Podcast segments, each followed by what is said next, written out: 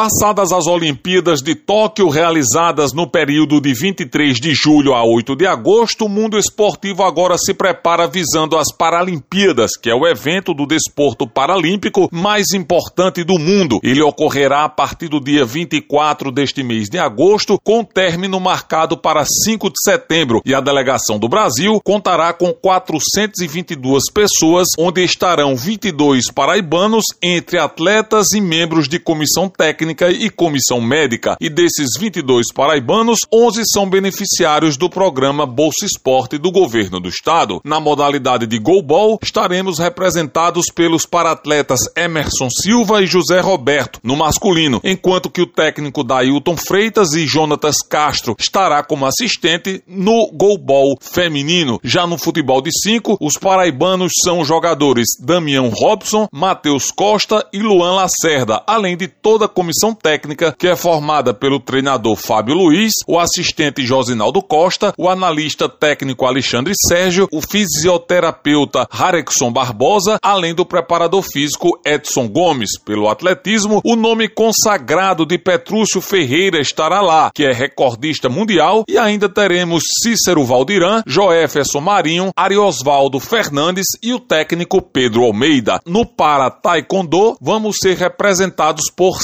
Silvana Fernandes e no alterofilismo, Ailton Andrade, enquanto que na natação, o atleta Rony Stone Cordeiro e o enfermeiro Adeilton Dantas. Petrúcio Ferreira, atual recordista mundial nos 100 metros rasos e é o atleta paralímpico mais rápido do mundo, falou do foco no evento em Tóquio e que continuam os treinamentos visando tão somente este pódio.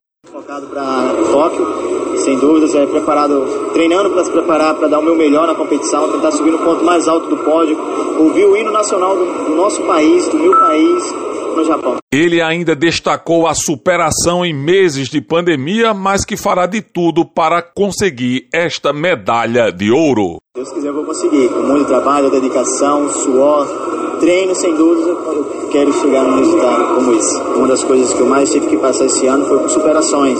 Stefano Vanderlei para a Rádio Tabajara, uma emissora da EPC, empresa paraibana de comunicação.